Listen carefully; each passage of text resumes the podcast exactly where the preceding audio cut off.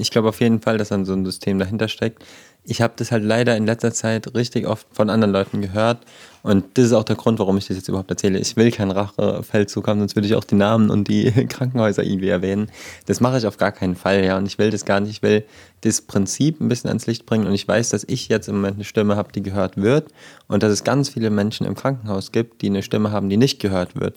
Und die einfach schlimme Dinge erleben und komplett hilflos dem so ausgeliefert sind.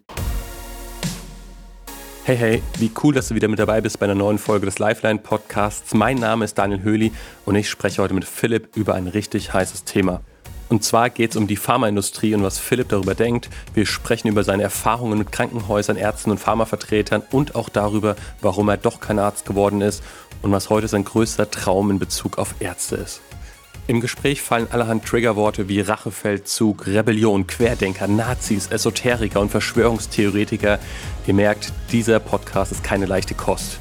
Und falls ihr euch wegen des neuesten Gesundheitsupdates von Philipp auf YouTube wundert, das Gespräch fand am 17. März statt und zwar direkt im Anschluss an unser voriges Gespräch über Kirchengemeinden. Das war also schon echt eine Weile her. Und da ich jetzt das Ganze nur ehrenamtlich nebenbei mache, bin ich jetzt heute dazu gekommen, die Folge fertigzustellen. Für mich war das Krasse daran übrigens, dass Philipp mir erst wenige Minuten vor Aufnahmebeginn gesagt hat, dass er mit mir über das Thema sprechen will. Also sind wir komplett freestyle in das Gespräch reingegangen. Ein letztes noch an alle, die das Gespräch in irgendeiner Form aufgreifen wollen. Bitte hört euch das ganze Gespräch an und reißt keine Halbsätze aus dem Kontext. Ich hoffe, dass ihr auch rausspürt, was Philipps Herzschlag bei all dem Gesagten ist. Nämlich eine Stimme für die Leute zu sein, die nicht gehört werden und mit dem Gesagten dazu anzuregen, wenigstens ein paar Missstände anzugehen und darüber nachzudenken, was man vielleicht besser machen könnte. In diesem Sinne wünsche ich euch jetzt viel Ermutigung und Zuversicht, trotz all der vielen Herausforderungen im Leben. Gute Philipp. Gute. Ja, wir sitzen wieder zusammen oder eigentlich immer noch, muss man sagen. Und äh, haben jetzt einfach mal gedacht, komm, wir machen mal einen, einen weiteren Teil direkt hinten, hinten dran mit einem durchaus ähm, nicht unumstrittenen Thema vielleicht. Ja. Genau. Real Talk heute. Äh, Real Talk. Äh, wie schaffst du es, all die Messages zu äh, bearbeiten, die auf dich einprasseln? nee, also Quatsch. Aber pass auf, bevor wir zum Thema kommen, ganz, ganz kurz wirklich. Ähm, ich frage mich das schon, wie viele Nachrichten kriegst du am Tag und wie filterst du, was davon relevant ist und was nicht? Oh, das ist eine gute Frage. Siehst du die Kiste hier? Das sind alleine Briefe, die ich kriege. Also ich schaffe es mittlerweile tatsächlich kaum noch, die Briefe überhaupt zu lesen. Ich gebe mir da wirklich mega Mühe, aber die meisten muss ich einfach überfliegen. Und ähm, die, die sind jetzt mit der Post wirklich gekommen, ja. Ich kriege so viele Anfragen einfach auf Instagram, auf ähm, per E-Mail und so, dass ich es wirklich kaum schaffe. Wie viele Wochen ist, also ich habe jetzt hier eine, eine, ganze Kiste wirklich voll mit Briefen. Äh, eins, zwei liegen hier geöffnet, äh, da und handgeschrieben. Was für ein Zeitraum war es das jetzt? Ich weiß es gar nicht genau. Irgendwann habe ich angefangen, diese Kiste anzulegen. Ist jetzt aber noch nicht so lang her, also vielleicht zwei Monate oder so. Würdest du sagen, man sollte trotzdem noch weiterschreiben oder? Ja, gerne. Also was ich tatsächlich voll krass erlebe, was mich richtig ermutigt, zum Beispiel hier, äh, warte mal, habe ich bestimmt eben. Äh, oft kommen richtig schöne, passende Verse einfach, die mich auch wirklich ermutigen. Ja. Wo ich auch immer so gucke, okay, hat mir wieder jemand irgendwelche Bibelverse geschickt. Ähm, oft, oft passt es einfach so gut, dass ich das zum Beispiel an dem Tag dann auch gerade lese und dann einfach irgendwie so voll ermutigt werde. Ähm, ja, naja, es sind immer, immer schöne Sachen auf jeden Fall. Manchmal voll die, voll die interessanten Verse auch, wo ich so merke, okay, das kann ja irgendwie gerade nicht ganz ein Zufall sein, weißt du, dass man sowas, ähm, dass, dass es dann so gut zu dem Brief passt. Also ich freue mich immer mega über Ermutigungen und manchmal sind auch einfach voll die schönen Geschichten dabei von Leuten, die selber krank sind, krank waren, irgendwie durchgetragen wurden. Ist schon schön. Okay, ich lasse das mal so stehen. Also es ist mir immer noch ein Rätsel, ehrlich gesagt, so ne, dieses, wir unterhalten uns danach, wenn du aus dem Flugmodus oder so rausgehst mhm. und, dann, und dann hast du irgendwie jetzt einen Screen voll oder so, wo ich denke, oder keine also ich denke, so die, die ganze Welt will gerade was von dir. Soll ich dir mal einen Einblick in mein WhatsApp-Konto geben? Yes. Guck, ich habe hier allein jetzt 79 ungelesene Nachrichten. In, und es ist eine in welchem Zeitraum? Naja, das, ich habe die letztens mal abgearbeitet, also die, die sind jetzt alle also das sind ungelesene Chats allein, weißt du? Ja. Es ist schon eine Katastrophe. Ich muss das auch irgendwie mal unter Kontrolle kriegen. Ja. Aber ich, ich, ich versuche trotzdem zu antworten, zu lesen und freue mich, wie gesagt, trotzdem mega über die ganze, über die ganzen Kommentare und netten Worte.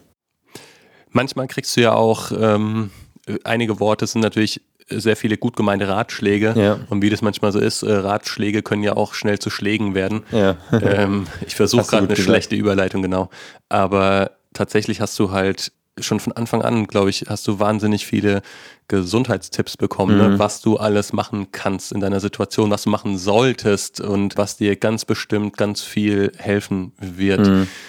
Bis du am Ende dann total verwirrt oder wie gehst du damit um? Ja, das ist echt eine interessante Frage und auch irgendwie ein schwieriges Thema, weil ich jetzt da irgendwie auch niemand auf den Schlips treten will. Aber alles, was ich so jetzt sage oder erlebt habe, sind einfach meine persönlichen Meinungen. So, ich glaube, da können wir wahrscheinlich relativ offen so miteinander drüber reden. Und ähm, es ist einfach so, dass ich mittlerweile ja schon alles durchgemacht habe. Also ich habe ja einfach einmal die Chemo gemacht, dann habe ich auch die ganze alternative Ernährung durch, wo ich halt bei beidem irgendwie gemerkt habe, es kann mich nicht richtig retten. Und ehrlich gesagt habe ich auch bei den ganzen, also es schickt mir im Moment so viele Leute auch wirklich Pakete mit dann Kurkuma und was weiß ich was, was ja alles nicht verkehrt ist, aber wo ich irgendwo irgendwann mal so gemerkt habe, was für einen Stress du dir auch damit machen kannst, mit dieser ganzen alternativen Ernährung, mit Diäten und so weiter, dass du dann denkst, also bei mir war es wirklich so, dass ich gedacht habe, wenn ich jetzt dieses eine Kuchenstück zu viel esse, dann bekomme ich wieder Krebs und dann sterbe ich. Hast und du wirklich gedacht? ja, das haben mir ja auch die Ärzte dann, oder die, das waren keine richtigen Ärzte, aber Heilpraktiker das sowas eingeredet. Und ich habe es ja auch gemerkt, dass eh, man kann seinen Tumor schon irgendwo aushungern. Ich glaube, das funktioniert schon. Aber halt nur, wenn du dann, ich habe so krasse, so ketogene Ernährung gemacht, dass ich. Was für ein Ding? Ketogene Ernährung. Ketogene. Also, genau, ja, sorry, ohne Kohlenhydrate. Okay. Also keine Nudeln, kein Zucker, kein Gemüse, also bestimmte Arten von Gemüse konnte ich auch nicht mehr essen. Selbst die Salatblätter musste ich abzählen. Und ähm, habe mir so eine Tabelle geführt mit das und das darfst du noch essen. Alter, ich bin irgendwann durchgedreht, weißt du? So kannst du nicht dein Leben führen. Dann bist du deinen ganzen Tag nur noch mit Ernährung beschäftigt. Und das hat mir ehrlich gesagt so einen Stress irgendwann gemacht, dass ich so, gerade auch wo ich jetzt dann äh, Jesus besser kennengelernt habe, irgendwie so gedacht habe, das kann nicht sein Wille sein. Der hat uns schon irgendwo in eine Freiheit so berufen und da steht sogar da, so du kannst Gift essen und es wird dir nichts schaden. Und das war für mich so eine richtig gute Erkenntnis, haben wir letztes Mal auch schon ein bisschen drüber geredet in einem Podcast so. Auf jeden Fall. Ich ja. werde nicht daran sterben, dass ich einen Kuchen zu viel esse Genau. und irgendwann so vor Jesus stehen und der sagt dann so, ja Philipp, es tut mir leid, boah, ich hätte dich so gut noch auf der Erde gebrauchen können, aber Mist, du hast da echt den Kuchen zu viel gegessen. Das kann es nicht sein. Und das andere sind natürlich dann, was eher ein bisschen kritischeres Thema ist, aber wo ich halt heute mit dir auch ein bisschen drüber reden will, sind eben die ganzen medizinischen Ratschläge, die ich jetzt auch immer noch bekomme. Oder eben auch ähm, Angebote von Ärzten, von Pharmaunternehmen und so bekomme. die jetzt sich an dich wenden, weil du gerade in der Öffentlichkeit stehst, sondern denken die sich so, hey geil, lass prominentes mal. Versuchskaninchen, kann man mal was ausprobieren und wenn es hilft, dann kann man viel Geld mitmachen. Habe ich leider meinst du, meinst du, die sehen nicht so ein bisschen so Versuchskaninchen? Also ich meine, ist ja auch ist ja ein Risiko, ne? wenn die jetzt äh, behaupten würden, unser Ding hilft dir und dann stirbst du plötzlich da dran oder dadurch oder damit, wie auch immer, dann kann das ja auch irgendwie vielleicht nach hinten losgehen. Ja, ich sag mal, das Risiko ist nicht so groß, weil ich ja eh sterbe Ach medizinisch so, okay. gesehen. Und Also man kann eigentlich nur gewinnen, man kann aber nicht verlieren. Genau, Weil das genau. andere wäre halt Genau. dann eh passiert und naja gut, konnte man leider nicht mehr abwenden, meinst ja, du so? Ja, ja, ja, Okay. so ungefähr. Und Was kann ich mir da vorstellen? Was sind so die abgedrehtesten äh, Sachen, die man da vielleicht präsentiert bekommt? Also ich glaube, das erste, wo ich so richtig äh, so ein bisschen kritisch geworden bin mit der ganzen Sache, also ich habe das erste Mal ja ganz normal einfach die Chemo gemacht, Ja. habe ja auch gedacht, okay, ähm, ich, ich wollte es niemals irgendwie hinterfragen, habe es einfach gemacht, habe mir die Nebenwirkungen dann nicht mehr durchgelesen, so ist ja auch für die Psyche vielleicht besser, das mussten ja eh meine Eltern verantworten, so Beim, bei der Studie musste ich dann auch selber alles durchlesen. Naja, auf jeden Fall ähm, Da warst du 14? ja, 16. 16 warst du, ja. genau. Und da gab es aber so eine Situation danach, die ich jetzt dir hier mal anvertraue, ganz persönlich. Ne? und da war Alle anderen weghören, bitte. genau. Da war ich unterwegs und ähm, war beim Trampen und ähm, bin so zu einem richtig teuren Auto gekommen und habe mir so gedacht, ey, den Mann brauche ich gar nicht fragen, so, der nimmt mich eh niemals mit. Und bin trotzdem auf ihn zugegangen. Ich habe das grundsätzlich immer gemacht. Ich habe auch bei der Bundeswehr gefragt, die haben mich auch mal mitgenommen oder so. Also das sind immer die besten Erfahrungen so mit den Leuten, wo man es eigentlich nie erwarten würde. Und bin so auf ihn zugegangen und dann guckt er mich so an und meint erst so nein und dann meint er so, doch, ich nehme dich mit. Ich muss auch mal was Gutes tun in meinem Leben. Ähm, wenn ich mal bei Petrus an der Himmelspforte stehe, dann muss ich ja auch was Gutes vorzuweisen haben. So eine gute Tat mehr. Da habe ich so gemeint, okay, ich komme mit, aber da musst du mir auch erzählen, was du denn für Scheiße gebaut hast in deinem Leben, ja, warum, warum du mich jetzt mitnehmen musst. Und das Krasse war halt, dass er dann angefangen hat, mir wirklich sein Herz auszuschütten. Das ist mir oft passiert beim Trampen, dass die Leute einfach sich voll öffnen, weil die denken, die sehen mich eh nie wieder und sich dann so alles von der Seele reden, was manchmal richtig spannend ist, bei, in dem Fall auch, wo er angefangen hat und mir wirklich so erzählt hat, dass er Pharmavertreter ist und Krebsmedikamente herstellt. Und ich war so, oh, interessant. Ich erzähle ihm lieber nicht, dass ich schon die Chemo bekommen habe.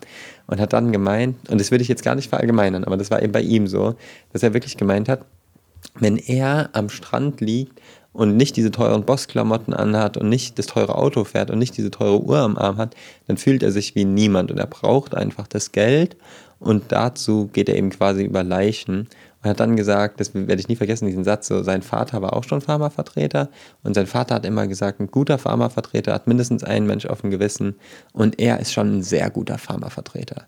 Sagt er mir also so klar ins Gesicht, ja, und ich sitze neben dem und hat er mir noch ein paar Beispiele genannt, da will ich jetzt gar nicht so ganz konkret drauf eingehen, weiß ich auch, das ist ja schon lange her, jetzt, das war dann mit 18 oder sowas, weiß ich jetzt gar nicht mehr ganz genau so, wo er mir wirklich gesagt hat, wie die teilweise über Leichen gehen, ja.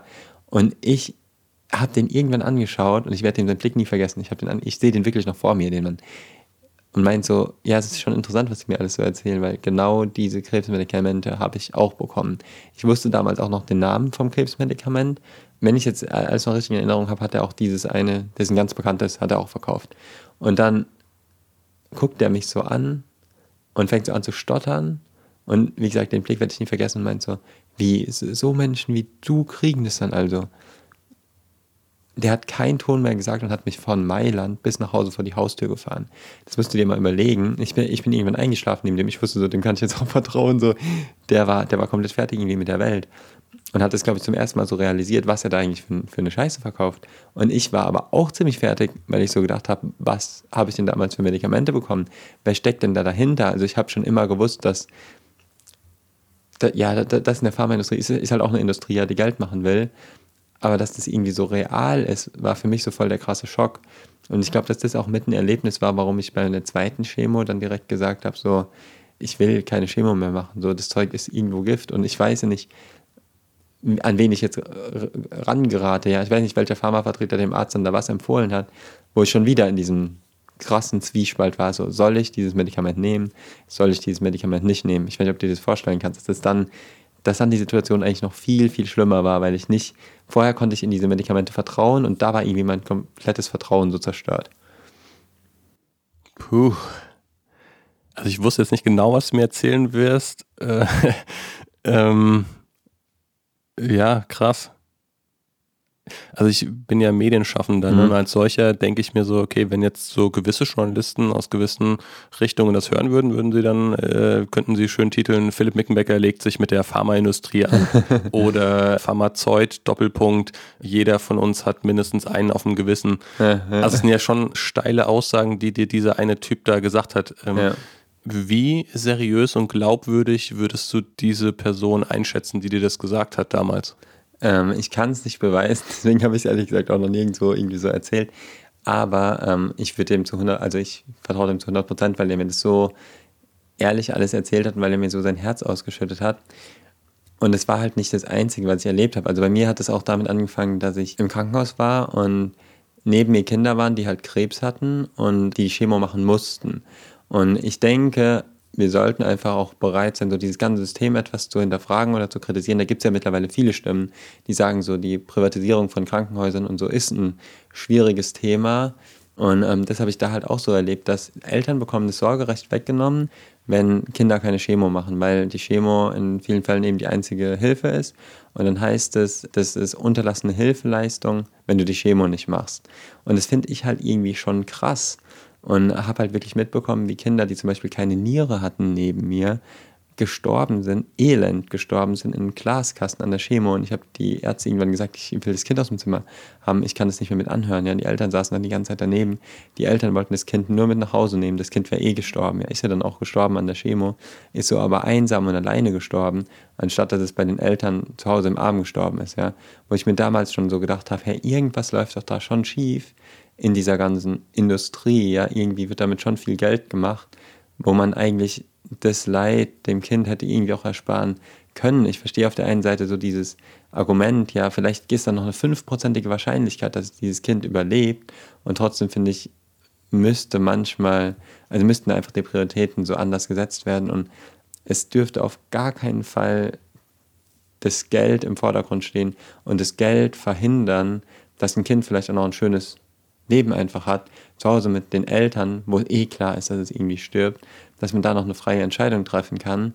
Und ähm, das hat mich irgendwie so schockiert. Also ich kann ja auch nachher noch ein paar andere Erfahrungen erzählen, die ich dann während der zweiten Therapie auch gemacht habe, auch mit der Studie, wo ich teilgenommen habe, wo ich mittlerweile schon sagen kann, dieses Erlebnis mit dem Pharmavertreter war kein Einzelfall, sondern genau sowas habe ich viel öfter noch erlebt, wo ich jetzt ehrlich gesagt, wenn ich jetzt ganz ehrlich mit dir bin, muss ich sagen, ich bin fast froh dafür, dass es im Moment einfach bei mir keine Chemo gibt, die ich ähm, machen kann, die jetzt eben die Krankenkasse übernehmen würde oder sowas. Also wie gesagt, experimentelle Ansätze gibt es viele, wo ich halt im Moment auch wirklich das Vertrauen in die ganze Branche irgendwie verloren habe.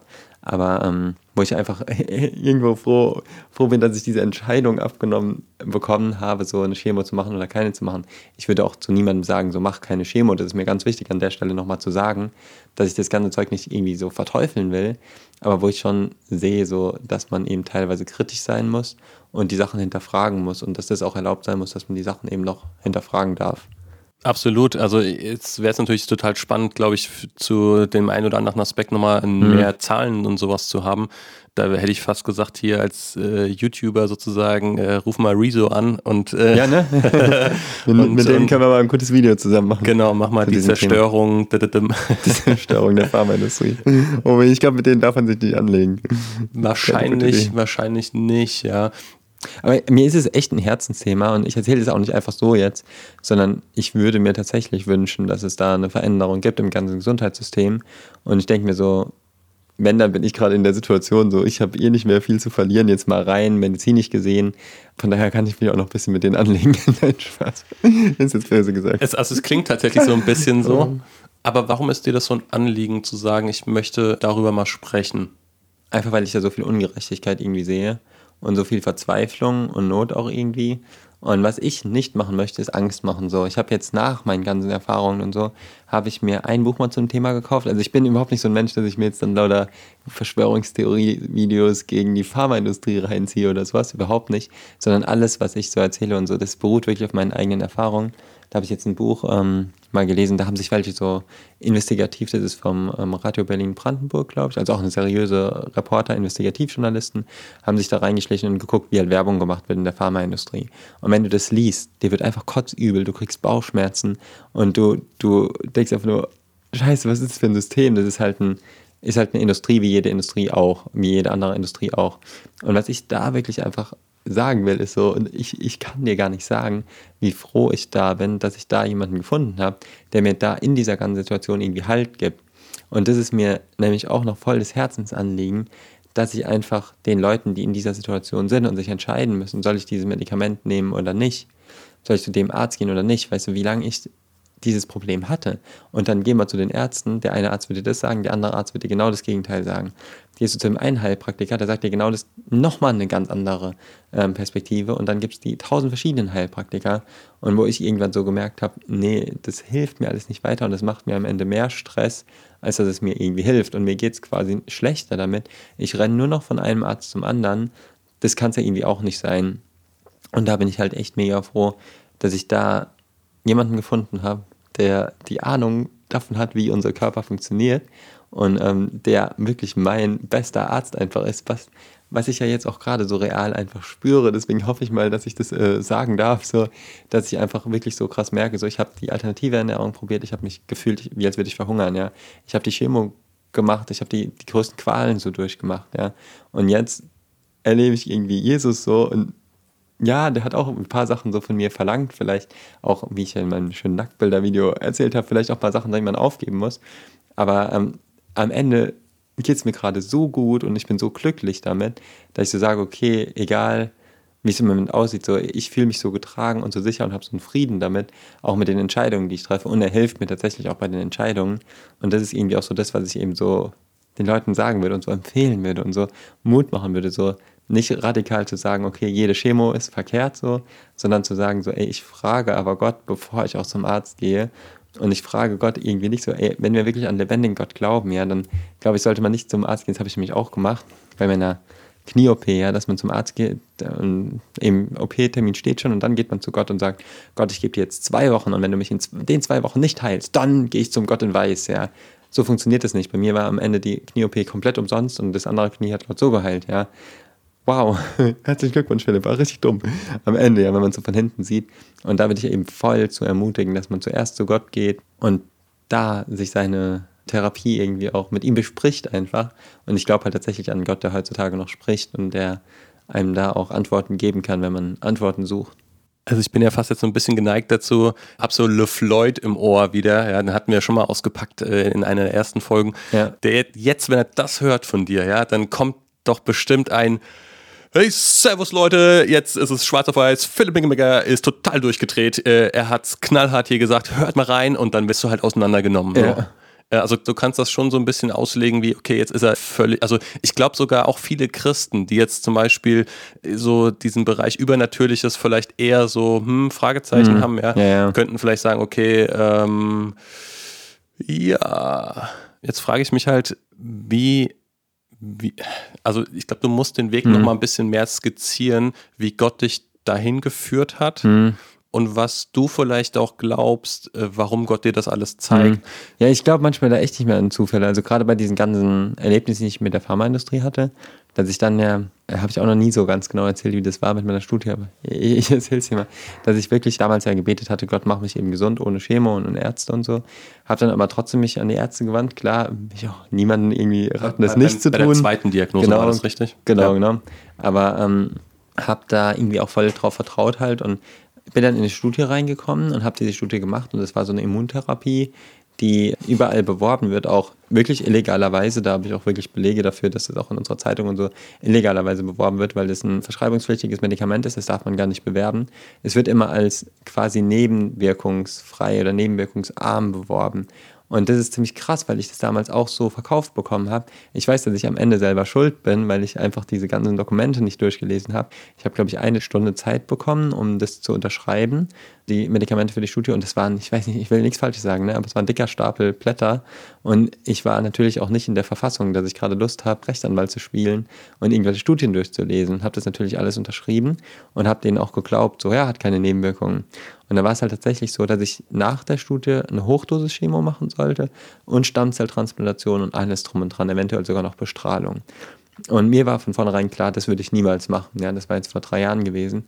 Ich habe diese Studie gemacht und da war es halt tatsächlich so, dass nach der letzten Gabe ungefähr, also es hat tatsächlich relativ lange gedauert, sind meine Knie und meine Gelenke alle so schlimm angeschwollen, dass ich nicht mehr laufen konnte und dass ich eigentlich gar nichts mehr machen konnte, dass die Entzündungswerte so hoch gegangen sind, dass mir der Arzt gesagt hat, dass es lebensbedrohlich ist.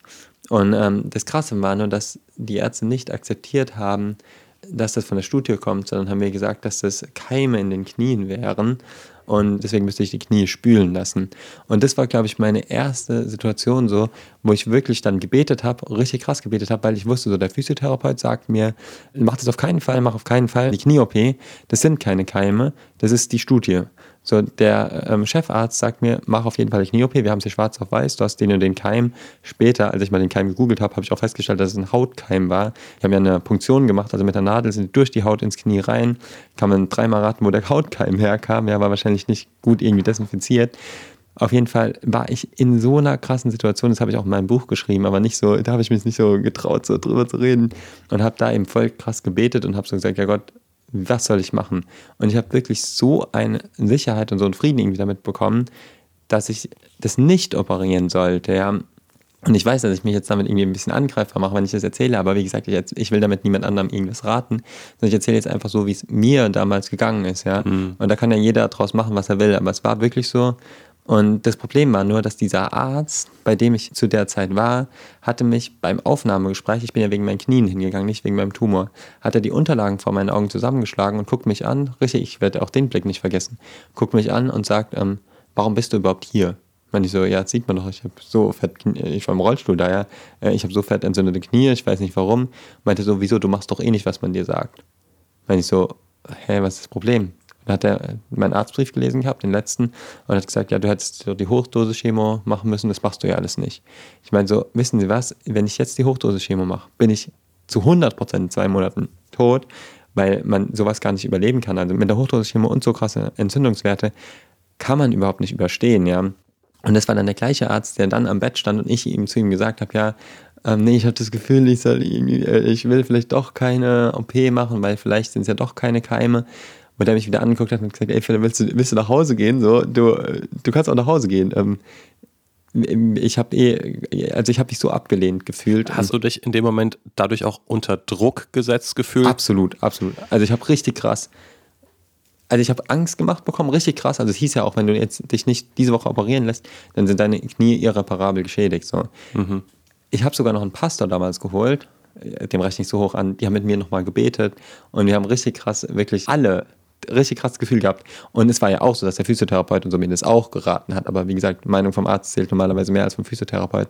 Dass mir alle geraten haben, so, eigentlich soll ich es nicht machen. Ja? Mhm. Ich verrate dir jetzt, wie es ausgeht. Es war so dumm. Ich habe mir die Knie dreimal, habe ich mir das Knie operieren lassen. Ich habe, bevor ich in den Raum gegangen bin, habe ich noch mal einen Arzt gerufen, den Oberarzt, und habe gesagt, er soll noch mal übers Knie drüber gucken, weil ich halt die ganze Zeit so gebetet habe, ja Gott, mach doch bitte, dass man jetzt einfach sieht, dass das Knie gesund ist. Und da brauche ich die OP nicht zu machen. Ja? Natürlich war es nicht so und der Arzt kommt einfach nur und meint so, warum soll ich mir das nochmal angucken? Ich habe dir gesagt, dass wir das operieren müssen und zack, knallt mir diese äh, Betäubung da rein und äh, okay, war ich im OP. Ich war so eingeschüchtert einfach auch, dass ich mich habe wirklich dreimal operieren lassen und am Ende hat er mir gesagt, die drei OPs waren unnötig. Und dann ist das andere Knie einfach so wieder, haben wir auch dafür dann gebetet, ist einfach so wieder mit ein bisschen Physiotherapie und so ist einfach wieder wunderbar perfekt geworden. Und ähm, ja, bei dem einen Knie habe ich jetzt, äh, ich glaube, sechs Narben oder was und immer noch teilweise Schmerzen und das andere ist einfach perfekt so. Also der Arzt äh, sagt dann nach der OP. Wir haben keine Keime, äh, nee, wir haben keine Keime gefunden. Hat eine andere Ursache. Wir haben es umsonst gespielt. Okay, hat er auch selber so. Also habe ich schriftlich, habe ich schwarz auf weiß. Also selber so dieses, ja. haben wir umsonst. Also, ja, oder? das war nicht der Chefarzt, das war ein junger ah, okay. Arzt. Ja. Und der, der hat mich wirklich so zur Seite genommen und meint so, ähm, ich muss dir ganz ehrlich sagen, hat er mir wirklich so gesagt, ich muss dir ganz ehrlich sagen, ich denke, ich habe sogar noch die Unterlagen davon. Das ist quasi umsonst gewesen, aber wir konnten es nicht wissen und wir hätten uns anklagbar gemacht, wenn wir dich nicht operiert hätten, weil wir hatten ja den Nachweis vom Hautkeim und das heißt, wenn wir dich nicht operiert hätten, dann, deswegen kann ich das auch keinem Arzt übel nehmen. Ich will das überhaupt nicht dem Arzt irgendwie übel nehmen. Okay, wichtiger Zusatz. Ja, hat. Genau, ja, ja, genau. Also ich wollte auch nicht der Arzt sein, der diese Entscheidung treffen muss. Allerdings war dann, da ging es halt weiter, ne? Dann bin ich ins nächste Krankenhaus gekommen und ähm, ich musste jetzt mal alles rauslassen. Also das, das alles, während du halt zum zweiten ja. Mal äh, Krebs hattest. Genau, also ich hatte ja dabei noch den Tumor, ne? Ja. Und ähm, das war alles zu, zu der Zeit, ähm, wo, wo ich dann auch im Sterben gelegen habe, ja wegen diesen Entzündungswerten und so. Komme dann aus diesem Krankenhaus raus, wie ich später gemerkt habe, eben war es so, hat mir jemand erzählt, der auch dort im Krankenhaus arbeitet oder in, in einer, einer Nachbar-Uniklinik und hat mir gesagt, dass, dass man eben nur zwei Wochen, glaube ich, bei dieser Knie-OP im Krankenhaus bleiben darf. Deswegen wurde ich nachher in ein anderes Krankenhaus geschafft. Die haben mir, zu mir gesagt, das wäre eine Spezial-Rheuma-Klinik. Das heißt, ich bin in die neue Rheuma-Klinik gekommen, was aber in echt keine Rheuma-Klinik war. Ich lag da im Bett und konnte ja überhaupt nicht laufen oder bin im Rollstuhl da rein und ich war einfach fertig. Ich konnte mich auch nicht drum kümmern. Lieg abends im Bett und ich denke mir das nicht aus, dass es wirklich so passiert, dass am Abend eine Ärztin reinkam und sich zu mir ans Bett setzt und anfängt so ihre Unterlagen auszupacken. Ich meine so, ja, wer sind Sie? Ja, ich bin die Onkologin. Meine ich so, ich bin hier nicht wegen meinem Krebs, ich bin hier wegen meinem Tumor. Und ihre Antwort war allen du, Ernstes. Du bist nicht wegen deinem Krebs? Ja, ich bin Knie. wegen meinen Knien. Genau, so gut, dass du sagst. Genau. Ja. Und dann ihre Antwort war allen Ernstes, Sie sind jetzt hier bei uns auf der Krebsstation gelandet und ähm, wenn Sie jetzt schon hier sind, haben Sie halt Pech gehabt, dann müssen Sie sich das Gespräch jetzt auch anhören. Und dann hat die angefangen, mir Angst zu machen, ja, und hat wieder diese ganzen Angstargumente ausgepackt, hat mich psychisch so fertig gemacht. Ich sage nicht, dass alle Ärzte so sind, aber es gibt auf jeden Fall diese Art, ich, ich, ich fand es so unfair, dass ich heulend, ich werde es nicht vergessen, ich habe heulend da im Bett vor ihr gelegen und habe wirklich ihr ein paar Mal gesagt, ich habe diese Entzündungswerte, ich kann jetzt keine Chemo machen. Das ist das Dümmste, was ich machen kann und ich werde auch keine Chemo mehr machen. Ich habe da gar keine Lust mehr drauf. Und ähm, am Ende hat sich ja jetzt auch herausgestellt, dass es das Richtige war. Ja, ich war drei Jahre jetzt komplett krebsfrei. Das hätte mir keine Chemo irgendwie garantieren können. Ja, da war die Wahrscheinlichkeit war so gering von dieser Chemo, dass es für mich einfach keinen Sinn gemacht hat. Die hat mich eine Stunde lang bearbeitet, ist fast jeden Tag gekommen. In der ganzen Zeit ist in dieser Klinik keine einzige Physiotherapeutin gekommen oder Physiotherapeut. Ich habe keine Behandlung für meine Knie bekommen. Gar nichts. Mein Knie ist förmlich so eingerostet, als ich da im Bett gelegen habe. Und das Schlimme ist, dass ich noch nicht mehr entlassen wurde. Also ich habe dann gefragt, ja, kann ich einfach nach Hause? Ich will einfach nur noch nach Hause. So, ich halte es nicht mehr aus. Auch, auch psychisch habe ich das nicht mehr ausgehalten. Ja, ich bin so froh, dass mich da mein Bruder und die Jeanette und andere Freunde haben mich da immer besucht. Das war richtig gut. Aber ich habe das nicht mehr ausgehalten und habe dann wirklich am Wochenende, auch als gläubiger Christ, ich weiß nicht, ich, ich habe nicht ganz gelogen, ich hab, ich, da war eine junge Ärztin da, eine neue, habe ich halt gesagt, ich wollte ja nicht schon wieder diesen Arztbrief haben, Philipp hat wieder alles abgelehnt, habe gesagt, ja, ich gehe heute nach Hause, so, ich habe ja nicht gesagt, wer es mir erlaubt hat, hat ich gesagt, ja, du weißt gar nicht, doch, ja klar, äh, eine Freundin holt mich gleich ab und so, die stand dann auch schon vor der Tür. Und ähm, habe gesagt, ja, wo denn der Arztbrief ist, sie hat doch gar keinen Arztbrief, ich gesagt, okay, dann, ähm, ob sie nicht eine, dann, ob sie den fertig machen kann, so, ich brauche den ganz dringend, okay, hat der Arztbrief fertig gemacht, bin ich abgehauen und das Krasse ist, und mein Bruder ist da auch Zeuge davon, ich habe es leider nicht abgespeichert, dass ich nach Hause gekommen bin und einen Tag später, am Montag war ja die andere Ärztin wieder da, habe ich einen Anruf auf der Mailbox und da sagt eine Person, jetzt geht dieser Hurensohn noch nicht mehr, mehr ans Telefon. So, sorry, dass ich dieses Wort hier benutzt habe. Aber wo ich schon, wo ich so krass gemerkt habe, dieser wird sich garantiert nie mehr in Heidelberg vorstellen. Und ähm, ja, irgendwie finde ich das einfach schon ziemlich krasse Erfahrungen, so, wo ich schon, wo ich einfach irgendwie so sehe, ich kann das immer verschweigen und kann das nirgendwo irgendwie erzählen und ich weiß, ich habe es von so vielen Patienten gehört, die ähnliches erleben im Krankenhaus und ich merke so, Alter, da muss mal eine Reform irgendwie her, so, es geht nicht, dass man so mit Patienten umgeht und ähm, ja, deswegen war es jetzt mir auch ein Herzensanliegen hier, diese Geschichte mal rauszuhauen ja, mal rauszuhauen, mal eben, alter Schwede, also das ist schon echt heftig, ne? Und ich habe äh, ich, ich habe einige Fragezeichen. Äh, ich weiß gar nicht, ob ich das als konkrete Fragen formulieren mhm. kann, aber äh, das erste Mal, du bist also aus dem Krankenhaus abgehauen. Ähm, das erste Mal, du meinst nach der Studie? Nee, also ich meine, das, was du jetzt eben gerade beschrieben hast, mhm. meine ich, du bist jetzt wirklich in dem, also äh, du hast dann die eine Ärztin mhm so ein bisschen. Ich habe nicht ganz die volle Wahrheit ja. gesagt. Ich habe gesagt, ich, ich gehe jetzt nach Hause, ich darf nach Hause gehen. Ja. Aber du hast das getan, weil du mhm. sonst nicht hättest gehen dürfen. Genau. Also sprich quasi, du bist ausgebrochen aus, ja, dem, aus dem Krankenhaus. Ja, ja, aber ich hatte auch keine andere. Sonst hätte ich halt wieder unterschreiben müssen. Ich gehe auf eigene Verantwortung, lehne alle Maßnahmen ab und ich bin wieder der Dumme. Dabei habe ich dort ja gar keine, ich habe da gar keine Hilfe gekriegt, gar nichts. Ich lag nur im Bett, habe aber so. warum, warum wolltest du das dann nicht unterschreiben? Also hättest du es ja unterschreiben können. Ja, dann. du musst dir das vorstellen, wenn du so Patient bist, da bist du nicht so fit, wie ich jetzt gerade bin, sondern mir ging es richtig dreckig und ich hatte einfach keine Energie mehr, mich mit irgendjemand anzulegen. So. Ich wollte einfach nur noch nach Hause. Dann, das ist krass, weil ich habe da immer so dieses, das Essen gekriegt, ja. Wie gesagt, ich, ich weiß, dass äh, die Ernährung schon einen großen Unterschied macht. Gerade bei Rheuma ist das bekannt, das kann man überall googeln. Schweinefleisch und Zucker ist das Schlechteste, was du bei Rheuma essen kannst. Ich kriege einen fetten Schweineschnitzel und daneben so einen richtigen Zuckerjoghurt, ja. Und ich rufe den Arzt und meine so, kann ich nicht mal wenigstens gesundes Essen kriegen? Dann guckt er mich so an und meint so, was sind das jetzt für komische ähm, Sachen, die du da sagst? Ernährung hat nichts mit der Gesundheit zu tun. Und ich denke mir so, Alter, was ist das für ein ignoranter Arzt, ja? Und Oh Mann, ey, lang, wie gesagt, auch da wieder. Es gibt ganz, ich habe einen so guten Hausarzt, ich kenne so viele Ärzte, die richtig gut sind. Aber da habe ich mir auch wieder so gedacht, ey, das kann es doch nicht sein, dass so jemand überhaupt Arzt geworden ist. Wie geht denn sowas? Puh, also ich, ich frage mich jetzt, äh, mal abgesehen vielleicht von Detailfragen, die man stellen könnte, aber ich frage mich natürlich jetzt gerade, man könnte es vielleicht auch so verstehen, da ist jetzt der späte Rachefeldzug des Philipp Mickenbeckers. Jetzt gerade. Ja, jetzt gerade, wo du sagst, jetzt wird ja. abgerechnet. So, und jetzt äh, packe ich aus, so ungefähr. Ist das ein Stück weit schon auch so ein Moment, gerade weil du am Anfang hast, du, ich habe dich ja nochmal gefragt, mhm. warum sagst du es jetzt? Sagst du, ja, also eine Gerechtigkeit ist mhm. unglaublich wichtig.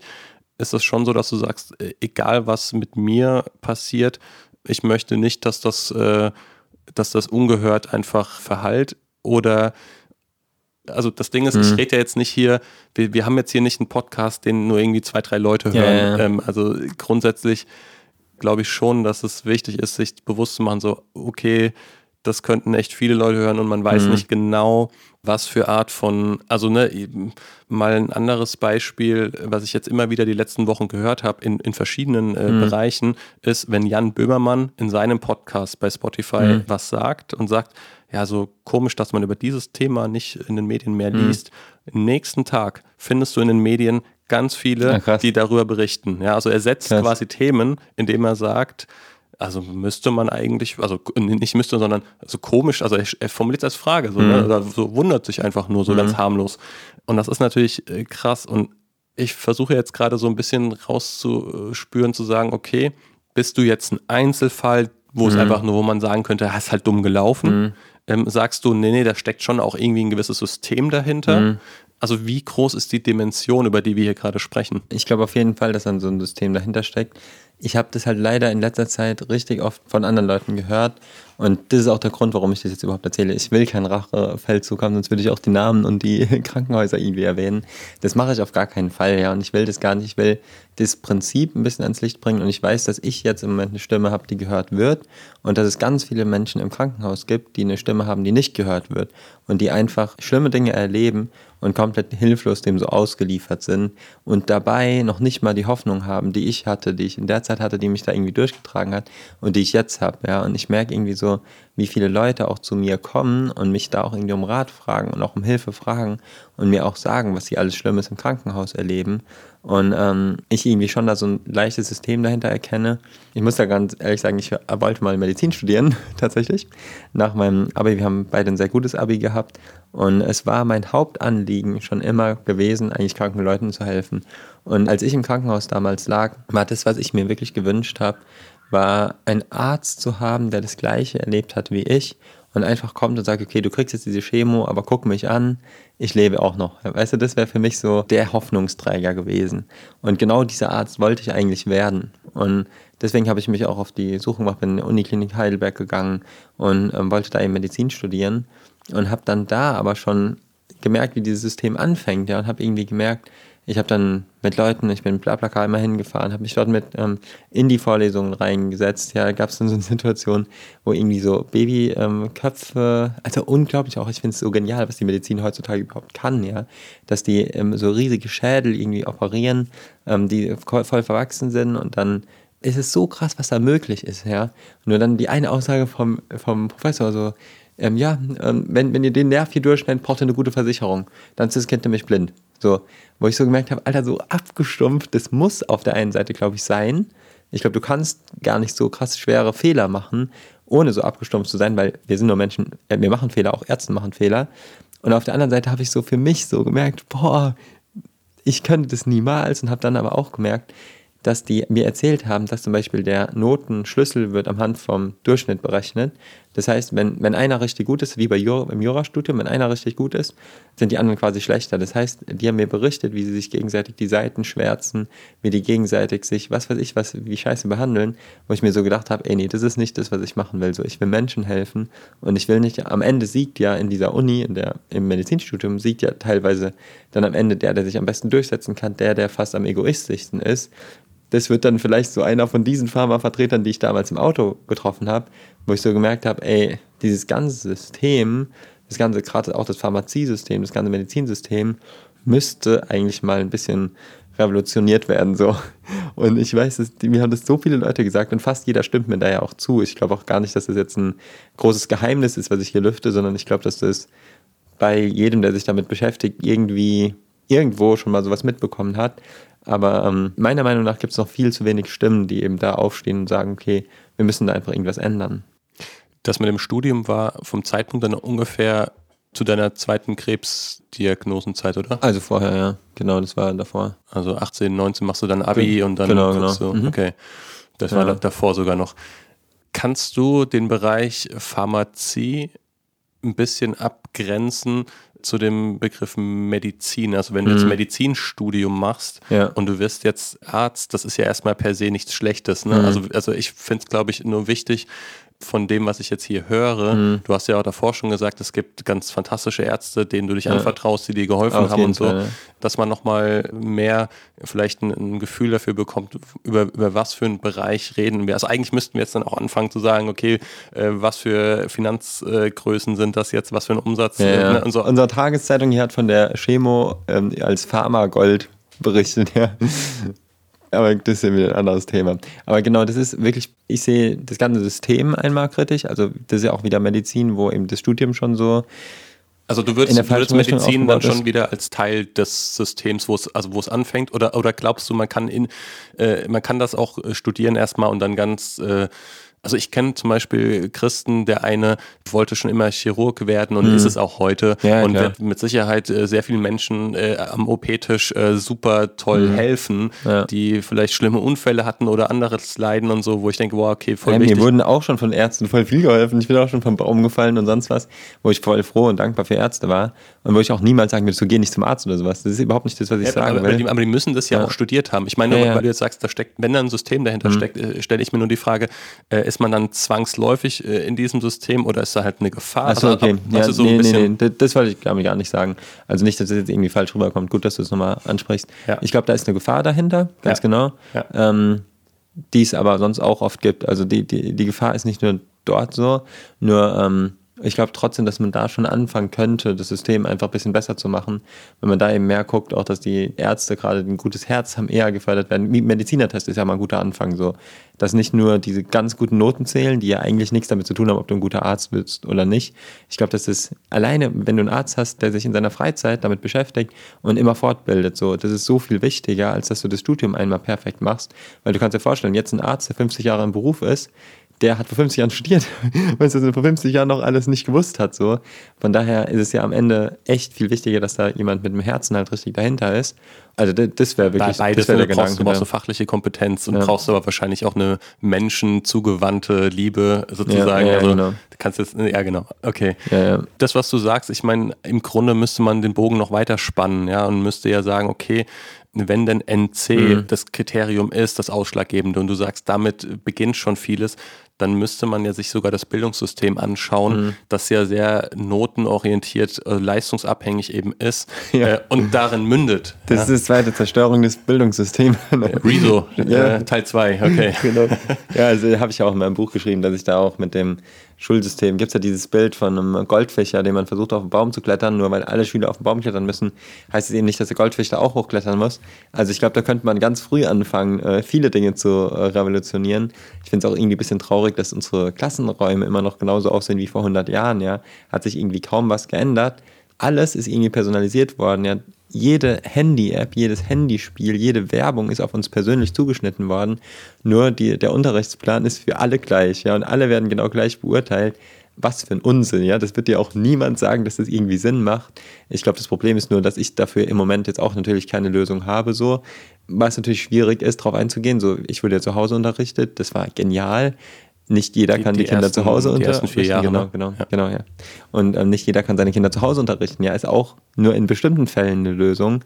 Ähm, also eigentlich, eigentlich, eigentlich muss man aber fairerweise sagen, in Deutschland mhm. ist es gar keine Lösung, weil es ja eigentlich nicht erlaubt ist. Ja, ja, stimmt, ja. Also ich meine, ja, deine Eltern mhm. oder deine Mom äh, haben das gemacht, obwohl es eigentlich keine Option sein genau, sollte. Ja, die hat ja fast die Kinder, Kinder weggenommen gekriegt. Auch wieder Sorgerecht weggenommen gekriegt. Gerade so, wie wenn du keine Chemo machst. Das war damals auch keine Option für meine Eltern. Naja, auf jeden Fall könnte man da auch ansetzen. Ist das ähm, von deinem Herzschlag, ja? Hm. Wenn du das dir alles so anhörst, so das mit der Pharmaindustrie, hm. meinetwegen auch jetzt Bildung oder so, ist das irgendwie Philipp der Rebell? Oder ist das eben eine krasse Missinterpretation, hm. ähm, das dir als Rebellion gegen Obrigkeiten auszulegen? Ähm, ich glaube, dass ich schon ähm, viele Dinge hinterfrage aber nicht aus dem Grund, dass ich rebellieren will. Also bei mir ist es nicht so dieser Drang danach, irgendwie Regeln zu brechen, sondern bei mir ist es eher so mittlerweile auch so, dass ich einfach diese Ungerechtigkeit sehe und dann aber auch bereit bin, dagegen irgendwo zu rebellieren. Aber ich mache das nicht aus Prinzip. nicht, dass es jetzt so rüberkommt, okay, ich bin irgendwie gegen alles. Ähm, gerade so auch bei der Medizin und gerade bei den Ärzten bin ich so froh für vieles, was die auch für mich schon getan haben, für mich persönlich auch. Ich kann mich an so gute Ärzte und so gute Krankenpfleger erinnern, die so ein gutes Herz haben, habe ich auch in meinem Buch erwähnt, von Geschichten, wo die wirklich so viel länger auch dort geblieben sind, nur weil es mir so schlecht ging und so viel persönlich Gutes einfach auch für mich getan haben, wo ich unglaublich froh und dankbar für bin. Und dann auf der anderen Seite gibt es aber auch eben dieses extreme Schlechte irgendwie und dieses, diese extreme Ungerechtigkeit und diese extreme Geldliebe auch irgendwie dahinter, wo die wirklich nur dem Geld hinterherrennen, was ich eben krass erlebt habe, wo ich dann schon denke, wenn ich jetzt im Moment in der Situation bin, dass ich eben jetzt doch nochmal diesen Tumor bekommen habe und ähm, jetzt aktuell schon wieder das Gleiche irgendwie erlebe, ist es mir schon ein Herzensanliegen, einfach da ein bisschen dagegen aufzustehen. Gerade weil ich weiß, dass ganz viele andere genau das Gleiche erleben, aber nicht, entweder nicht den Mut haben und auch nicht die Möglichkeit haben, einfach was dagegen zu sagen. Und ähm, ich würde mich, glaube ich, eher schlecht fühlen, wenn ich da so zugucke und nichts dagegen sage. Hm. Ich musste, musste gerade spontan daran denken, ich bin mir jetzt nicht ganz sicher, weil damals saht ihr euch noch ähnlicher als heute, aber ich hätte jetzt gesagt, dass es Johannes war, dein Zwillingsbruder, der in einem Real-Life-Guy-Video von vor ein paar Jahren am See ja. so, ein, so ein Poetry vorgetragen hat über die Verbote, die man hier hat, mit, ja. dass man nicht raus auf den See wegen Eis und Einbruchgefahr mhm. oder wie, ich weiß, weißt du noch, denn, also mhm. war das Johannes? Genau, das war mein Bruder. Ja. Und, und das drückt ja schon auch ein bisschen aus, dieses, okay, ihr stößt an Grenzen, mhm. dann hinterfragt ihr die Grenzen, ob die sinnvoll sind. Und wenn ihr zum Schluss kommt, dass das nicht so ist, dann artikuliert ihr das zumindest mhm. auch. Also das war ja auch eher so ein Aufruf zu eigenverantwortlichem Handeln, anstatt dieses stumpfe Regelglauben, was wir ja auch bei uns im, im, in der Religion, im Glauben immer so gelernt haben, dass du komplett entmündigt wirst und dir die Freiheit genommen wird. Und äh, der Spruch, den Johannes immer sehr ähm, geprägt hat, war auch von Benjamin Franklin, ähm, wer Freiheit für Sicherheit aufgibt, wird am Ende beides verlieren. So hat mhm. sehr weiser Mann irgendwann mal gesagt. Kann man sich darüber streiten über diese Aussage, aber ein bisschen Wahrheit ist da auf jeden Fall dran. Voll. Und ähm, ich glaube, darum geht es dann eher, ähm, auch wenn ich die, die Geschichten erzähle.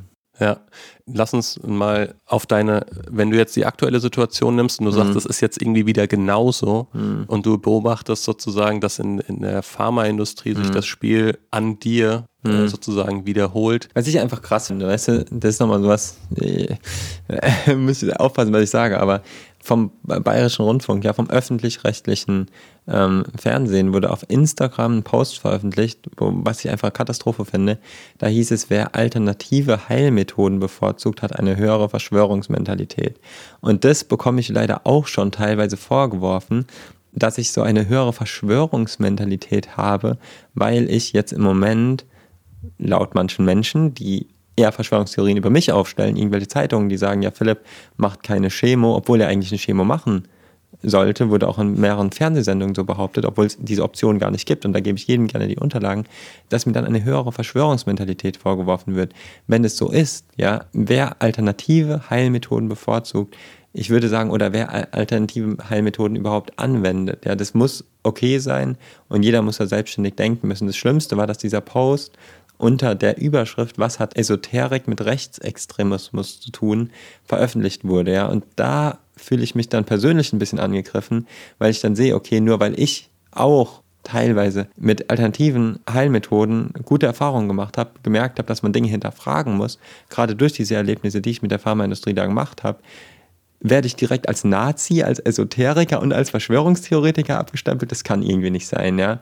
Und das finde ich voll kritisch, wenn man solche Aussagen irgendwie so unbedacht einfach in den Raum stellt und gar nicht hinterfragt, warum vielleicht auch manche Leute mit der modernen Medizin irgendwie unzufrieden sind, warum viele Menschen irgendwie auf der Suche nach einer anderen Lösung sind. Ähm, diese Bedenken muss man ernst nehmen und da muss man drauf eingehen und kann nicht einfach sagen, okay, ihr seid alles Verschwörungstheoretiker, ja. Also ich hätte jetzt vor zwei Jahren wahrscheinlich mal noch gesagt, äh, dabei bist du ja eigentlich nur Querdenker. Kann man heute jetzt so auch nicht mehr sagen. ja, ich, war, ich war letztens bei einem großen Pharma-Chef im Büro, da hing an der Wand noch der Querdenker-Award. Früher war das noch ein Award, also das war, war, war was Positives, anders zu denken. So, ich, ich, würde, ich will nicht, dass du mich als Querdenker darstellst. Ne? Ich bin kein Querdenker, aber ich glaube trotzdem, etwas outside of the box zu denken, ist nicht unbedingt verkehrt. Ein, ein 360-Grad-Denker, der sein Gehirn in alle Richtungen flexibel einsetzt. Ja. Okay. Ähm, Nennen wir es jetzt 360-Grad-Denker. 360-Grad-Denker. Okay, was hat mit dem ganzen Gott zu tun? Also ist das, weißt du, ist das jetzt ein Thema so, Pharmaindustrie äh, läuft manches nicht mhm. gut, könnte man sagen, ja, ist so, haben wir uns auch schon immer so gedacht, äh, empfindet man vielleicht so oder auch mhm. nicht, können wir eh nichts ändern, mhm. so what oder schade drum. Aber ich glaube jetzt gerade mit dir ist es ja schon auch irgendwie nochmal eine andere Kiste. Hm. Also ich habe da so eine ganz interessante Erfahrung gemacht und zwar diese grundsätzliche Angst, die einem gemacht wird. Und das ist eigentlich bei jeder Diagnose, die dir gestellt wird, so, dass dir eine krasse Angst gemacht wird und aus dieser Angst handelst du meistens unüberlegt.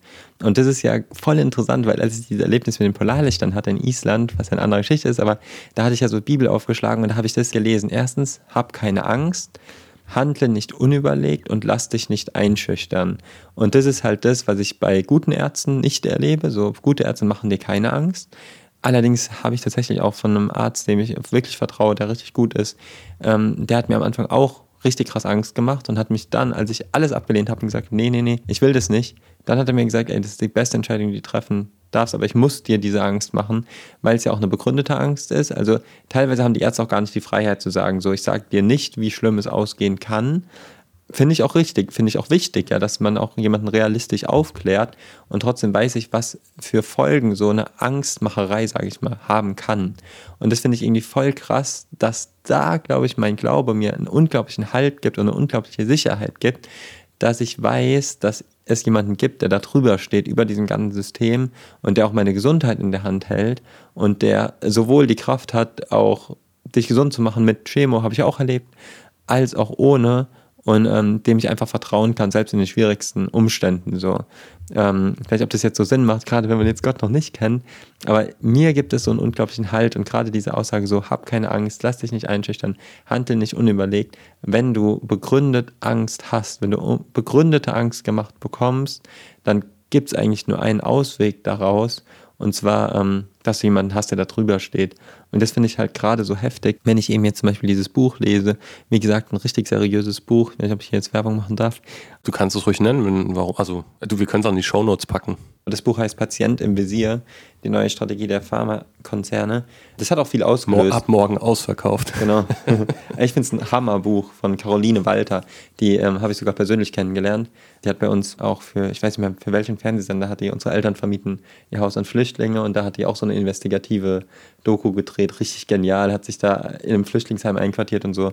Und die hat sich auch mal in der Pharmaindustrie einquartiert. Auf jeden Fall, wie gesagt, Patient im Visier hier geniales Buch. Und wenn du das liest, ist nur die Sache. Ähm, das ist alles gut recherchiert, das ist alles mit Quellen, alles belegen. Dir wird so kotzübel, dass du auf einmal so merkst, das nächste Mal, wenn ich krank bin, was mache ich denn dann? Dann traue ich mich ja gar nicht mehr zum Arzt, weil mhm. du dann das ganze, dein ganzes Weltbild so zusammenbricht. Und das ist ja vielleicht auch der Grund, warum das im Moment einfach nicht angegangen wird, dieses ganze Thema. Weil man ja immer noch hofft und glaubt, ja, wenn ich zum Arzt gehe, werde ich gesund. Ja, wenn ich zum Arzt gehe, der hat alles unter Kontrolle. Und ähm, irgendwie vertrauen wir da so drauf und verlassen uns da so drauf.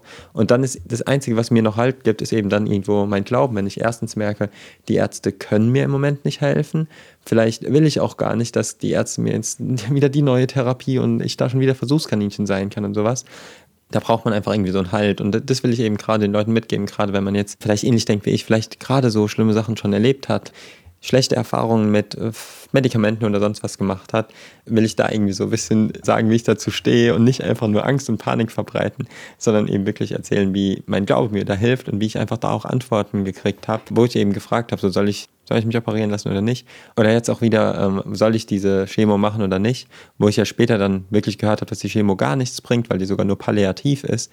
Das wäre für mich der größte Fehler gewesen, wenn ich jetzt diese eine Chemo gemacht hätte. Das macht ja bei mir keinen Sinn, weil mir geht's gut. So, ich sterbe im Moment nicht, ich habe keine Schmerzen, ich brauche keine palliative Chemo. Trotzdem wurde es mir ja auch wieder empfohlen. Und da habe ich halt auch ganz klar gebetet. Und ich habe halt in letzter Zeit wirklich Sachen, eine Geschichte kann ich ja noch erzählen, habe ich mal einen alten Mann getroffen, den äh, werde ich bestimmt auch wieder finden. Ähm, da war ich in der Schule und habe da auch eine, hab eine Lesung gemacht und da kam einfach ein alter Mann auf mich zu, der auch an Gott glaubt und ähm, ganz einfacher Typ.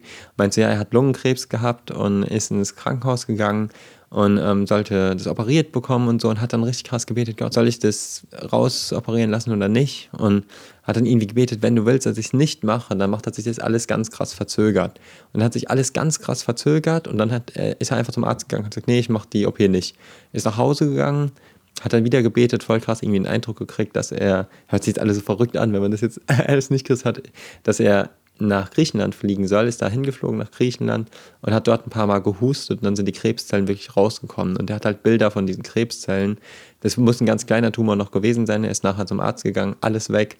Er hat, äh, der, das war jetzt vor 20 Jahren oder sowas, also der lebt und es ist alles gut. So. Diese Geschichten gibt es halt auch und letztes habe ich voll viele von diesen Geschichten gehört. wo ich schon irgendwie gemerkt habe, so wie gut es ist, einfach zu wissen, dass wir da jemand haben, den wir fragen können. So im einen Fall ist es vielleicht richtig, die Chemo zu machen, im anderen Fall nicht. Und ähm, ja, dass wir da, da so eine so eine Sicherheit haben und dass uns Gott da auch irgendwie so voll den krassen Frieden geben kann. Also bei mir war das ja damals auch mit diesem Feuer vom Himmel fallen so, dass ich so krass die Frage hatte, so soll ich diese Studie machen oder soll ich die Studie nicht machen? Im Rückblick gesehen würde ich sagen, Studie war bisschen unnötig gewesen. Ich habe dadurch aber auch wieder viel mitbekommen, viel gelernt. War vielleicht alles kein Zufall. Und der Tumor hat sich dadurch ja sogar ein bisschen zurückgebildet. Und Gott hat einfach diese Raketen dann geschickt, wo ich einfach so gespürt habe, ey, der ist gerade da, der liebt mich, der sieht mich, der hört mein Gebet und er kann auch irgendwie zu mir sprechen. Wenn er, wenn, wenn er zu mir sprechen will und es verhindern will, dann wird es auch irgendwie verhindern. Und es gibt mir irgendwie dann voll den krassen Halt. Macht das Sinn, was ich so erzähle? Naja, also es macht natürlich schon Sinn für jemanden, der an Gott glaubt und der ja. halt dieses Übernatürliche auch daran glaubt. Ja, ja. Im Sinne von, es ist ein Möglichkeitsraum mhm. von Gott so zu handeln und so zu wirken. Auch heute noch, klar. Aber es klingt halt mal echt abgefahren. Also weißt du, für jemand Außenstehenden so, hm, es ist schon, es ist schon. Ich bin mal gespannt auf die Reaktion. Kann, kann, man hier Kommentare schreiben? Wenn wir mal gerne ein paar Kommentare, ein paar Rückmeldungen kriegen. Also wir können, pass auf, äh, wir machen Kommentare bitte an podcast.livelion.de. Ja, sehr gut. Und oh das, krass, das Krasse ist übrigens, ja, kannst du dann lesen, kannst du ja. mal rüberschicken. Ja, ja, genau. Nee, da würde ich mich echt freuen, was ihr dazu sagt. Das Krasse ist übrigens, dass selbst mein Arzt mir so sagt, es gibt diese übernatürliche Ebene. Ben Gurion hat auch mal gesagt, ich bin Realist. Ich glaube an Wunder, ja. ja. Oder ich glaube an Wunder, ich bin Realist. Das ist das israelische gibt, ja. Präsident. Genau. Ja. Und das ist einfach eine Tatsache, dass es diese Phänomene gibt, dass es spontane Remissionen gibt, dass es Heilungen gibt. Ich habe letztens eine richtig renommierte Ärztin getroffen am Drive-In zufällig. Die kam schon auf mich zu und meint, ja, ey, sie wusste schon, dass sie mich treffen wird und so. Und die war eben nicht äh, christlich gläubig, aber die war irgendwie so esoterisch unterwegs und hat da krasse Sachen erlebt mit Geisterheilern und sonst was, wo ich sagen würde, okay, genießt es mit Vorsicht. Und die hat krasse übernatürliche Erfahrungen gemacht und meint zu mir als renommierte Ärztin, glaub nicht das, was die Ärzte sagen. Die Ärzte kennen diese andere Dimension gar nicht. Ja? Und wenn man sich jetzt vorstellt, okay, es gibt einen Gott, dann ist es ein souveränes Wesen. Ja? Und egal, ob du dich da jetzt an Jesus wendest, ja, an den richtigen Gott oder eben mit irgendwelchen seltsamen anderen Praktiken beschäftigst, was ich niemandem empfehlen würde, aber es gibt Leute, die das machen. Sowas kann man nicht in eine Studie packen, ja. Das ist ja wie wenn man eine Gebetsstudie macht und sagt, okay, ich will jetzt eine Gebetsstudie aufstellen, du weißt ja gar nicht, ob Gott da mitmachen will. Ja? Das ist wie wenn ich jetzt mit dir eine Studie machen will, du machst aber gar nicht mit, mhm. hast du nachher auch kein Ergebnis. Ich glaube, dass es deswegen voll schwierig ist, so Sachen irgendwie zu belegen, zu beweisen und so. Aber dass es real ist, dass es so eine übernatürliche Dimension gibt, das wird dir eigentlich jeder ehrliche Arzt bestätigen können. Ich habe mit so vielen Ärzten jetzt schon geredet, die meisten sagen, okay, sie haben schon so viel erlebt, da redet man als Arzt nicht drüber, weil man das nicht wiederholen kann, weil man auch nicht weiß, welche Faktoren da eine Rolle spielen. Und ähm, das bin ich ja gerade auch für mich am rausfinden auf jeden Fall, wie man da eben auch so Jesus Kontakt aufnehmen kann. So ist ja ein spannendes Thema da. Haben wir in anderen Podcasts drüber geredet und ähm, finde es nur spannend, dass es das eben auf jeden Fall gibt. Und ich glaube, dass eher die Leute, die jetzt sagen, okay, es gibt sowas überhaupt nicht, ähm, ist, das ist sehr schwierig zu, zu beweisen, dass es sowas nicht gibt. Also hat, hat bei mir noch niemand geschafft.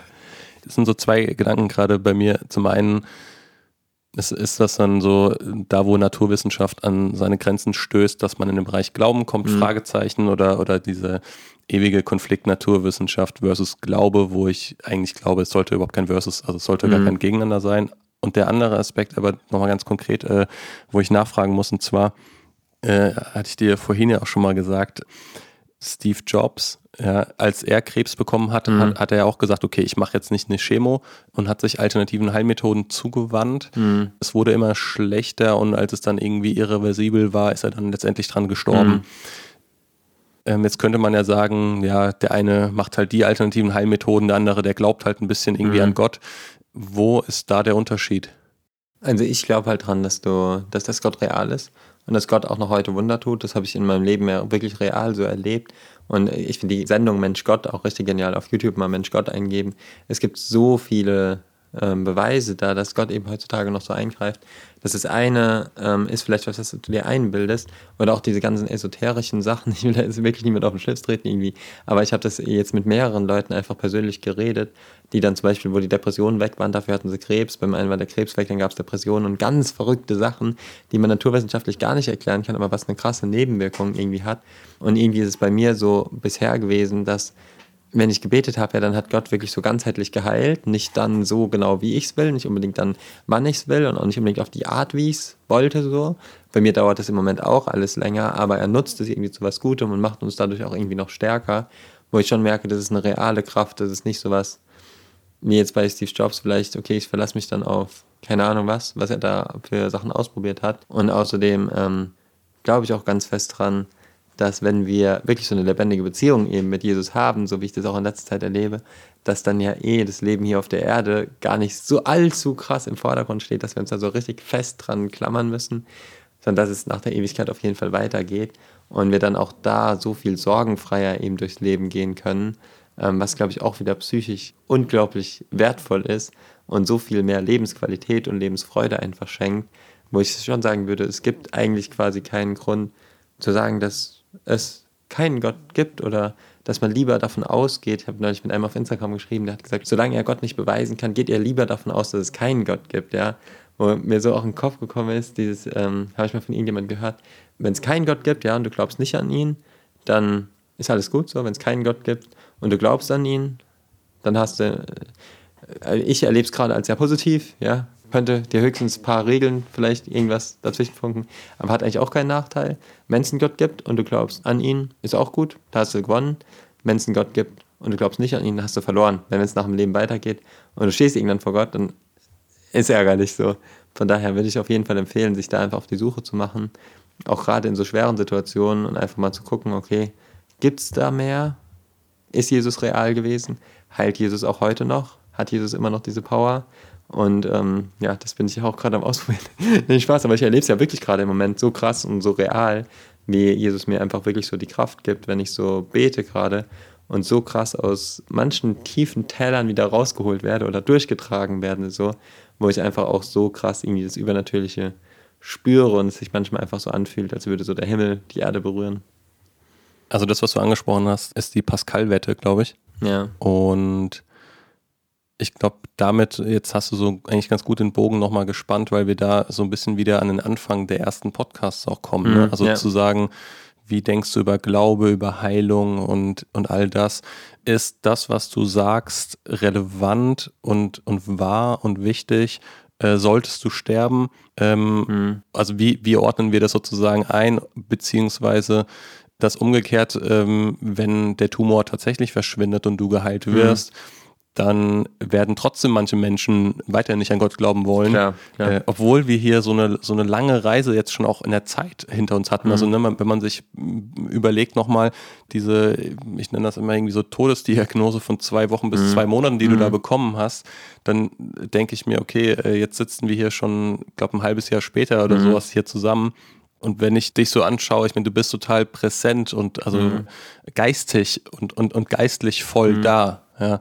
Äh, und das ist schon ein Wunder an mhm. sich. Ja, auf jeden also, Fall. Das ist schon irgendwie ja. krass. Ja, und ich muss wirklich dazu sagen, ich habe die ganze Krebsdiagnose lang keine einzige Tablette genommen. Weil ich habe irgendwie, würde ich auch niemandem empfehlen, aber ich habe es für mich irgendwie so entschieden, habe äh, mir die Nebenwirkungen von Ibuprofen zum Beispiel durchgelesen und habe mir so gedacht, ey Gott, das kann doch nicht dein Ernst sein, dass ich jetzt Ibuprofen nehmen muss, wo ich Schmerzen habe, weil ich irgendwie so auch in der Bibel dann gelesen habe, ey, er trug unsere Schmerzen, durch seine Krankheit sind wir geheilt. Und habe dann wirklich so ganz konkret gesagt, Gott, Ibuprofen hat krasse Nebenwirkungen, wenn man sich mal durchliest, wo ich gesagt habe, das kann nicht dein Wille sein, dass ich das nehme. Wie gesagt, das ist einfach meine persönliche Meinung, so habe ich so gemacht. Und habe dann wirklich einfach diese ganzen Schmerzen wirklich zu Jesus gebracht und habe gesagt, ey, ey, kümmere du dich da drum und nimm mir diese Schmerzen weg. Du hast es in deinen Worten der Bibel, und ich glaube, dass die Bibel wahr ist, hast du das gesagt, dass du meine Schmerzen getragen hast. Und bei mir bisher kann ich wirklich sagen, dass er mir jedes Mal die Schmerzen weggenommen hat. Manchmal hat es auch ein bisschen gedauert, aber er hat mir nie mehr zugemutet, als ich tragen konnte. Was im Krankenhaus wurde mir definitiv viel mehr zugemutet, als ich tragen konnte. So kann ich niemand für verurteilen, oder will ich niemand für verurteilen, will ich gar nicht ähm, negativ ähm, bewerten irgendwie. Aber ich habe irgendwie gemerkt, dass ich diesmal echt eine bessere Behandlungsmethode so gefunden habe, wo ich einfach voll begeistert von bin, wo ich sage, okay, selbst ohne Tablette, ohne Chemo, ohne irgendein Medikament kann ich hier so glücklich sitzen, ich fühle mich körperlich so fit und mir geht es so gut. Ich bin da einfach mega dankbar irgendwie für. Wow. Ich habe dem nichts mehr hinzuzufügen, glaube ich. ich glaub, also ich, ich habe nur diesen einen mhm. Gedanken äh, für mich im Kopf, ich glaube schon, dass das mit, was du über die äh, Pharmaindustrie gesagt mhm. hast, ne, dass ich, äh, das ist immer so ein bisschen, hinterher denkt man manchmal vielleicht so, oh ja, äh, missverständlich, warum hast du das so gesagt mhm. oder wie auch immer. Also man kann dir, glaube ich, gewisse Dinge kann man so verstehen wollen, wie man sie dann vielleicht verstehen will oder wie mhm. auch immer. Also man kann das dir sehr negativ oder kritisch auslegen. Also mir ist es einfach so wichtig, ähm, man kann nicht alles vermeiden, aber das, was man vermeiden kann, nochmal noch mal klarzustellen, zu mhm. sagen, pass auf, mir geht es wirklich im Kern um diesen Punkt. Mhm. Mir ist dieser eine Aspekt sehr, sehr wichtig oder dieser Gedanke dahinter sehr, sehr wichtig. Und ich tue das mit dieser Haltung, dass man, ich glaube schon, dass im Gespräch das klar geworden mhm. ist. Aber was nachschwingt, ist halt dann doch irgendwie dieses, boah, der, der ist schon echt krass kritisch gegenüber der, der etablierten und vielleicht auch renommierten und viele haben das vielleicht noch nie in ihrem Leben hinterfragt und hören das jetzt zum allerersten mhm. Mal, solche Gedanken. Ähm, und ich kann mir schon vorstellen, dass das viele sehr verunsichert auch mhm. zurücklässt. Ja, es gibt ja zum Beispiel auch gerade die Doku Big Pharma, habe ich mir noch nicht mal angeguckt, ich habe nur am Anfang reingeschaut, von Arte, ist jetzt gerade rausgekommen. Also ich glaube, das ist das alles, was ich jetzt gesagt habe, so das sind eigentlich keine wirklichen Neuigkeiten so. Das wird, glaube ich, auch niemand abstreiten, dass es da eben echt krasse Missstände so gibt. Und ähm, wie gesagt, mir geht es nicht darum, irgendjemand zu verurteilen, mir geht es nicht darum, irgendwelche Ärzte schlecht zu machen oder irgendwelche Therapien schlecht zu machen, sondern mir geht es einfach darum, ja, ich glaube, eine Stimme für die Leute zu sein, die nicht gehört werden und die aber genau das Gleiche erleben, was ich erlebt habe. Und irgendwo auch da vielleicht einfach eine von vielen kleinen Stimmen zu sein, die vielleicht dazu anregen, ein paar Missstände da anzugehen, einfach drüber nachzudenken, auch wie man es besser machen kann egal ob das jetzt im Bildungssystem ist, habe ich auch in meinem Buch schon ganz leicht angesprochen, wo, wo ich auch ganz viele Rückmeldungen von ganz vielen Schulen und Lehrern äh, bekommen habe, die das alle ganz genauso sehen. Auch mit dem Thema Pharmaindustrie habe ich schon persönlich mit vielen Leuten geredet, auch mit ganz vielen Ärzten geredet, die mir genau das Gleiche gesagt haben, die das ganz genauso sehen und mir auch echt geraten haben, dass ich da nicht länger so immer drüber schweigen soll und einfach sage, ja, ich mache halt keine Chemo und ähm, ja, ist aber das Beste, was euch passieren kann, so, sondern dass ich da einfach schon einfach auch irgendwo ehrlich meine Meinung sage und ähm, ja, hoffe, dass wir vielleicht auch zusammen irgendwie so eine kleine Lawine ins Rollen bringen können. Und was ich mir halt echt wünschen würde, wären einfach Krankenhäuser, wo Ärzte sind, wie ich es mir gewünscht hätte, wie ich einer gerne geworden wäre. Und das würde ich halt auch jedem Arzt empfehlen, dass es wirklich Ärzte sind, die wirklich liebendes Herz dahinter haben, die die Sachen, die sie machen, machen, nicht um Geld zu verdienen. Klar, wir müssen alle irgendwo von leben, aber die das wirklich aus der richtigen Einstellung machen. Und am schönsten fände ich natürlich, wenn diese Ärzte auch noch eine Hoffnung dann weitergeben könnten, wenn es hier auf der Erde eigentlich keine Hoffnung mehr gibt. Ähm, ich sag mal ein bisschen gottgeführte Ärzte, das wäre natürlich mein äh, größter Traum, so, wenn es da ein paar mehr Leute gibt, die auch da mutig einfach den Patienten vielleicht manchmal Mut machen, wenn alles andere zusammenbricht, weil ich glaube, dass einfach auch Mut und Hoffnung, Eckhard von Hirschhausen hat das so schön gesagt, Glaube, Hoffnung, Liebe sind vergessene Heilmittel, die manchmal viel mehr bewirken können als jede Pille und jede Tablette. Und ich glaube, dass das so ein Gedanke ist, den ich da gerne ähm, unterstreiche und ähm, ja, der eigentlich nicht von mir kommt, aber was ich auf jeden Fall so erlebt habe. Okay, danke dir nochmal für dein ermutigendes Schlusswort, für ja, deine Zeit, die du dir genommen hast, deine Offenheit. Sehr gerne. Feedback dürft ihr gerne an podcast.lifeline.de schreiben. Bitte nach Möglichkeit konstruktiv, sonst überfordert das auch uns. Philipp, ich würde sagen, ja, dann bis zum nächsten Mal. Wir sind natürlich alle gespannt, wie es weitergeht. Dir Gottes ich Segen auch. und Dankeschön. auch euch da draußen Gottes Segen in allem, was ihr tut. Also dann bis zum nächsten Mal. Genau. Bis dann. Ciao. Ciao.